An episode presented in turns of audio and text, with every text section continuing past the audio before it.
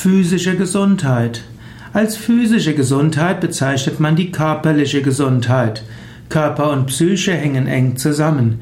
Die physische Gesundheit wird beeinflusst von der psychischen Gesundheit und umgekehrt die physische Gesundheit hat eine Auswirkung auf die psychische Gesundheit. Man weiß, dass viele Krankheiten durch Stress und durch das Gefühl der Ohnmacht verstärkt werden oder überhaupt erst ausgelöst werden. Andererseits kann zum Beispiel ein chronischer Schmerz auch die Psyche sehr stark in Mitleidenschaft ziehen.